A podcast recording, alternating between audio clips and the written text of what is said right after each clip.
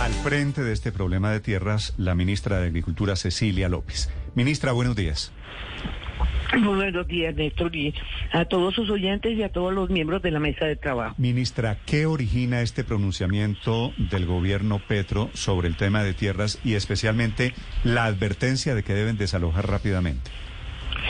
Pues mire, la verdad es que si uno mira la historia, y creo que ayer la prensa lo recogía, invasión de tierras ha habido siempre. Lo que ha pasado ahora es que ha habido una aceleración que tiene al gobierno terriblemente preocupado. Pues mire, eh, es que cuesta mucho trabajo entender que un gobierno que tiene la reforma rural como su prioridad, que habla de hacer reforma agraria, pues con los instrumentos del mercado, que tiene todo su esfuerzo volcado en llevarle a esa población que no ha tenido apoyo a los campesinos, a los afrodescendientes, a los indígenas y miembros de otras etnias. Resulta que la reacción de algunos sectores ha sido invadir tierras, lo cual le quita al gobierno el espacio para actuar realmente en lo que ellos mismos han esperado por décadas. Resulta incomprensible. Por eso el gobierno ha sido muy duro. Yo salí desde la semana pasada y ahora fue todo el gobierno ayer diciendo, bueno, hemos tenido, hemos esperado que ustedes reaccionen, no reaccionan, entonces ahora toca actuar eh, primero, la prioridad de este gobierno es el diálogo, pero si eso no funciona, el código de policía permite actuar. Ministra, ¿y cuál es el plazo que ustedes se dieron o cuál es la interlocución que van a intentar antes de pensar en la policía? La primera instancia, ¿cómo va a ser aquí? Bueno, mire, lo primero es que el código de policía eh, eh, permite que en las primeras 48 horas, si no hay posibilidad de, diálogo ni nada, pues se actúa y, y actuar es desalojar. Nosotros hemos venido ya, yo he estado en seis regiones y si usted le pregunta a los otros ministros, seguramente hemos cubierto ya una parte importante del país, eh, hablando sobre el tema, hablando sobre los diálogos eh, regionales vinculantes. Es el caso del Cauca, es el caso de Putumayo, es el caso de Tumaco, donde estuvimos con la vicepresidenta. En fin, hemos venido eh, impulsando la prioridad que es el diálogo, pero si la respuesta es que siguen invadiendo, pues toca actuar de acuerdo a como lo permite la ley con el código de policía y ahí el ministro de Defensa es el que tiene todos los detalles de cómo va a ser. O sea, lo que quiero que quede claro es que el gobierno le está dando la máxima prioridad a frenar este proceso porque eso acaba con las posibilidades reales de hacer la reforma mucho más rápida. Sí, ministra, estaba hablando hace unos momentos con un indígena del Consejo Regional del Cauca, del CRIC en el Cauca, que decía, eso no son tomas, no son invasiones, son reclamación de tierras ellos culturalmente lo ven un poco diferente. ¿Qué van a hacer ustedes cuando se enfrenten con ese con esa respuesta? Es decir, que aquí no hay invasores, que aquí no hay ocupación ilegal de predios, sino que lo que hay es en la práctica una reclamación de tierras. Pues mire, eh, tenemos uno de los representantes del CRI como parte de las instituciones del Ministerio de Agricultura, Giovanni Yuri. Giovanni tiene que ayudarnos con estos sectores para que entiendan que esa reclamación que ellos hacen se llama invasión y que eso frena al Estado para proceder con la política que ha diseñado. Ahí necesitamos, que ayer se le pidió a Giovanni que estuviera en la rueda de prensa precisamente para que él, que es un miembro del CRI, diera ese mensaje a las poblaciones indígenas. Eh, yo creo que aquí eh, eh, el gobierno ha sido tan claro que yo creo que yo espero que en este momento que hemos recibido el apoyo de los sectores empresariales que han visto la voluntad del gobierno de no permitir que esto avance y de actuar de acuerdo a lo que las normas permiten, yo creo que ese apoyo y, y, y, la reacción que y el llamado que se le ha hecho a las poblaciones que están invadiendo puede frenar esto. De todas maneras estamos encima. Este es un tema absolutamente prioritario y el gobierno va a tomar las decisiones para que esto se frene. Sí. Ministra, eh, reiterando un poco en lo que le estaba preguntando Néstor, es que el señor Capas, que es uno de los líderes que está allí, nos acaba de decir que no se van a retirar con policía o sin policía. ¿Qué van a hacer ustedes como pues gobierno? Pues vamos a ver pues esas son de las decisiones que nos toca sentarnos el ministro de Defensa, el ministro del Interior, eh, personalmente yo y otros representantes. Además ellos tienen representantes en el gobierno y en, y en el y en el Congreso. Desde aquí nos va a tocar hacer un llamado a todos los representantes que existen en las dos ramas del poder para que juntos nos sentemos y primero con el diálogo, pero después con los instrumentos que nos permite la ley actuar. Lo que es claro es que las invasiones no pueden seguir. Porque es que, como le digo, si, si eso sigue, hasta ahí llegó la posibilidad del gobierno de desarrollar todo un, una estrategia rural que les beneficia. Y eso los convencemos por el diálogo, si no nos toca actuar con la fuerza, porque ¿qué más podemos hacer? Ministra, usted que, que ha hablado y que viene manejando el, el tema de que las tierras deben ser productivas, y de que hay que poner la tierra a producir, ¿las tierras que tienen los indígenas hoy son cuántas? ¿Qué censo tiene usted? ¿Son tierras productivas? No, yo no tengo en este momento las cifras exactas, pero lo que yo le digo es que no todas las tierras son productivas. Y además, a ustedes mismos les acababa de escuchar a uno de los miembros de la mesa que no alcancé a distinguir quién era, que eh, muchos de estos sectores eh, son pobres. La pobreza de la población indígena y de muchos sectores afrodescendientes y, de los campesinos es evidente, ahí están las cifras. Entonces, ¿qué ha pasado? Primero, que no todas las tierras son productivas, o aún si fueran productivas, se les ha dado el apoyo para desarrollarlas. Yo creo que todas esas preguntas hay que responderlas, pero hay una realidad. Ellos son pobres. Hay una brecha rural, urbana, gigantesca, que no la hemos cerrado, y hay que entender por qué. Yo no tengo la, pero, pero, ministra, ni la fórmula. ¿Por, ¿Ah? qué, ¿Por qué son pobres los indígenas si son dueños, según censos del gobierno, de 33 o 34 millones de hectáreas?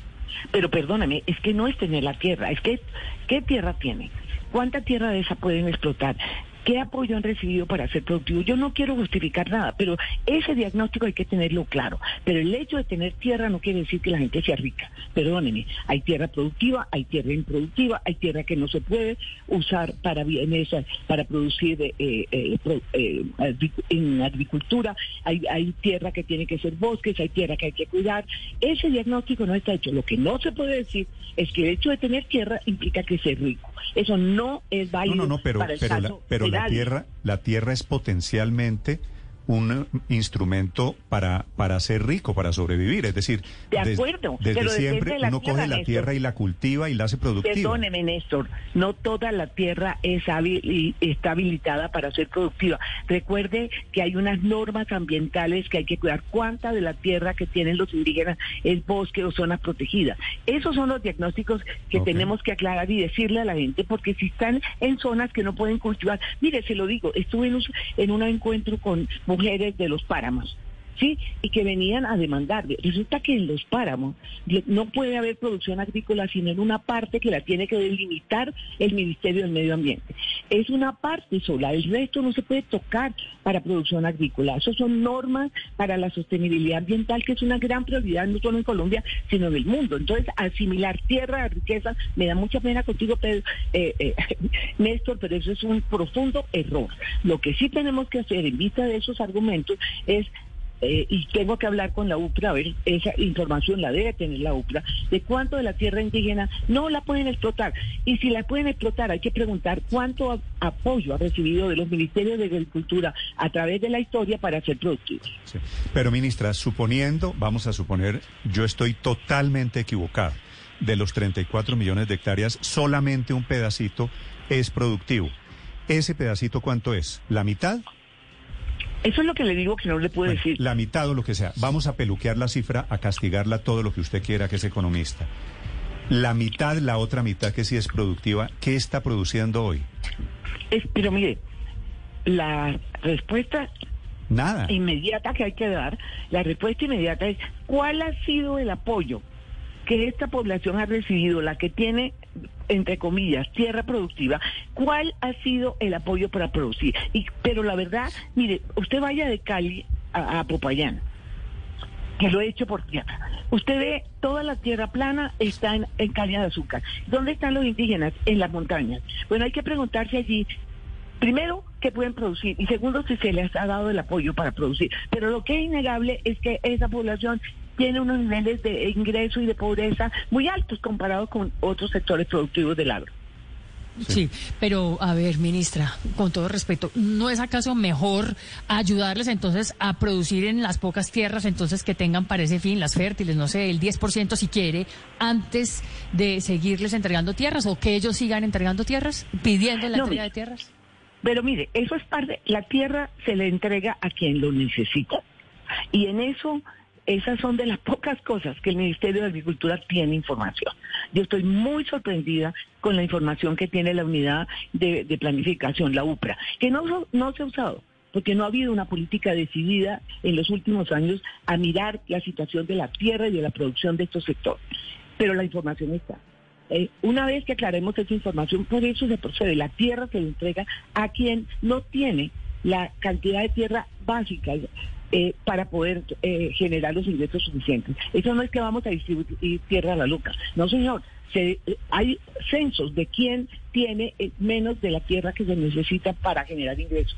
Para eso hay unas definiciones muy claras que vienen desde hace mucho tiempo. Entonces no es que vamos a pelear la tierra, por Dios. Denos el beneficio de la duda que somos serios de que no vamos a estar haciendo lo que nos toca, porque para eso hay unas normas que nos pueden caer encima. Así que, por favor, denos el tiempo necesario. Llevamos tres semanas en el gobierno y nos están pidiendo resultados que además se están frenando por esta situación que estamos siendo muy claros en que no puede seguir. No puede seguir la invasión de tierra y si no nos toca actuar con lo que nos permita la ley. Sí, en eso usted tiene toda la razón. Claro que es un gobierno que está apenas comenzando. Ministra, ¿Cómo es la reforma agraria sin ley, sin una nueva ley, es decir, sin pasar por el Congreso, que usted tiene en mente? Es decir, porque todo este fenómeno de la invasión de tierras se produce no solo con la llegada de un gobierno nuevo, sino con anuncios de que viene un gran cambio en el tema de tierras y de propiedad en Colombia. Pues mire, bueno, asociar eso eh, eh, le parece a uno increíble, porque si existe la posibilidad de que se distribuya tierra, ese debería ser el argumento para que no hubiera invasión. Eso es la lógica. Pero no está sucediendo, eso es cierto. Mire, la reforma va a tener varias etapas. Primero, no se necesita una nueva ley. Yo no sé cómo hacer para explicarles que tenemos la ley 160 de reforma agraria que no se ha aplicado. Y tenemos el decreto 902, que es un instrumento fundamental para arrancar la distribución de tierras. Desconocer eso sería absurdo y además empezar una nueva ley eh, implicaría postergar estas decisiones durante todo el trámite de una nueva ley que no se necesita. Lo que hemos dicho, arranquemos con la ley que tenemos y los componentes son los siguientes. Primero, ya empezamos a trabajar y la SAE lo está haciendo a distribuir tierra de los narcos mientras arrancan las otras etapas. Nosotros tenemos en la en la unidad de tierras ya la lista y en la unidad de desarrollo rural está clasificado quiénes pueden ser beneficiarios de reforma agraria. Ok, entonces por un lado estamos viendo cuánta tierra podemos disponer de la SAE para empezar a distribuir. Segundo, tanto en la unidad de tierra como en la unidad de desarrollo rural del ministerio hay una acumulación de títulos de tierra no entregados. Eh, eh, un esfuerzo grande que vamos a hacer también en la SAE es empezar a, a entregar esos títulos que han estado represados. Y por otro lado está la base eh, digamos, de más largo plazo, que es la aplicación del catastro multipropósito. Ese catastro multipropósito va a ser lo que este país ha demandado durante décadas. Lo dijo Echaverría hace muchos, muchos años. Hay que subir los impuestos de la tierra, porque la tierra en Colombia está subvaluada y no paga impuestos. Ese catastro va a subir el precio hacia el precio comercial y ahí el impuesto va a subir. Y eso va a subir fundamentalmente en los grandes latifundios donde han estado beneficiados de de carreteras, de comunicaciones, de muchas cosas, cosas que no le pasa al minifundio. Allí el catastro, el aumento va a ser muy poco porque allí no ha habido, eh, digamos, grandes inversiones, ni vías, ni comunicación, etcétera. De tal manera que esto sí va a valorizar los predios, los grandes predios del país. Con base en eso hay que pagar impuestos y ahí la decisión la tiene que tomar el que produce. ¿Me alcanza lo que estoy produciendo para pagar el impuesto? Perfecto. No me alcanza, ok, yo tengo la decisión o buscar una manera de volver la tierra más productiva de manera que me genere los ingresos para pagar impuestos o la vendo y la meto en el mercado de tierras. Y ahí entra el sector privado y el gobierno. Y ahí el gobierno compra con deuda pública y esa tierra la distribuye a los sectores que no tienen la tierra suficiente. Esos son Ministra, ¿cómo, ¿cómo va a ser? Usted dice que ya tienen revisado, que están haciendo ya el censo. ¿Cuántos predios, cuánta tierra que hoy está en poder de la SAE van a entregar. No me ponga palabras que yo no he dicho. Yo no he dicho que está hecho el censo. El catastro multipropósito apenas está empezando. Eso empezó en, en gobiernos anteriores. Eso va muy despacio porque es muy complejo. Y yo lo que estoy tratando de ver es si puedo hacer unos proyectos pilotos para acelerar el catastro en zonas eh, donde hay grandes extensiones de tierra y ahí poder demostrar cómo este mecanismo de reforma agraria funciona. Pero eso apenas está empezando. El catastro multipropósito creo que completo no está sino en San Andrés. Ministra, el, eh, ah, perdón. Sí, ministra, le estaba preguntando por los bienes que están en poder de la SAE, que eran bienes de la mafia. Ustedes han dicho se van a distribuir. Le preguntaba por los criterios, por la cantidad de predios, por el número de tierra que se podría entregar a la población que ustedes han dicho es población vulnerable. Mire, quienes son sujetos de, reforma agraria están en el Ministerio de Agricultura, en la unidad de tierras. Ahí ya sabemos, eso está listo. Lo que, eh, lo que no está listo, el director de la SAE se acaba de posesionar, creo que tiene dos días de haberse posesionado. Y sin embargo ha venido trabajando porque toda la tierra que está en la SAE no se puede distribuir tan fácil. Ahí hay que ver cuáles pueden, por ejemplo, ya cuáles están invadidos y esa gente que le invadió eh, puede ser sujeto de reforma agraria y a eso se les titula. Otra hay que ver cómo hay que limpiarla. Mucha de esa tierra no ha pagado impuestos prediales y tenemos que saber cuánto vale y si eso esa tierra eh, se puede pagando esos impuestos o haciendo negociaciones con los municipios se puede liberar. Llevan tres días eh, eh, o dos días posesionado el director y yo creo que en muy poco tiempo ya eso lo tenemos claro. Pero esos son temas que no se habían tocado antes. Mira, yo sé que en la unidad de tierra devolvieron tierra que les dio la SAE porque no quisieron distribuirla. O sea, eso ha sido un enredo de la Madonna porque no había un mandato tan claro como el que hay ahora. Entonces, denos el tiempo, estamos trabajando en eso. No toda la tierra de los narcos se puede distribuir inmediatamente, no toda está lista. Otra sí puede estar lista para titular, está invadida. Tenemos que chequear si la gente que le invadió, invadió califica como sujeto de reforma agraria. Si califica, se le titula. Si no califica, hay que mirar cuáles son los procedimientos legales que mm. hay. Y eso ese lío antes de que salga la sentencia de la Corte que nos trae todo el tema de los baldíos a la unidad de tierra. Ah, es que claro, miren la complejidad del tema. Hay sentencia de la Corte, entre otras cosas, sobre eso, sobre recuperación de baldíos, ¿no? Pero no ha salido, nosotros estamos aquí varados, porque todavía no ha salido la sentencia. Tenemos que leerla y tenemos un equipo de abogados que va a sentarse a mirar exactamente desde cuándo, cómo y dónde y qué, qué instrumentos da la sentencia. Tenemos los lineamientos generales que salieron en un boletín de prensa, pero todavía la sentencia no la tenemos en la mano. Pues también un llamado a la Corte Constitucional a que emita, bueno, este es el problema de siempre, que anuncias, anuncian fallos y no los, no los publican. La última para la ministra Cecilia López Juan. Ministra, eh, a pesar de que el catastro, por supuesto, multipropósito es una buena herramienta y le hablo sobre casos reales precisamente con esta discusión que aquí nos están escribiendo, le hablo aquí de personas que tienen tierra, por ejemplo, en el Valle del Cauca, y dicen que eh, cómo llegar a un valor comercial adecuado cuando los narcos, por ejemplo, eh, mexicanos sobre todo, han encarecido el valor de la tierra. Entonces se preguntan que si se imagina cómo pueden ajustar ajustarles ese valor catastral con precios de mercado que están totalmente distorsionados precisamente por los narcos? Me parece un tema muy complejo, no tengo respuesta, no tengo respuesta, no tengo, tendría que mirar y eso tendríamos que analizarlo en casos específicos eh, cuando ha habido eh, este tipo de fenómenos, porque el principio básico es que se acerca el valor de la tierra rural al valor del mercado. Ahora, si hay distorsiones en el mercado, habría que mirarlas. Yo en este momento no le puedo dar una respuesta.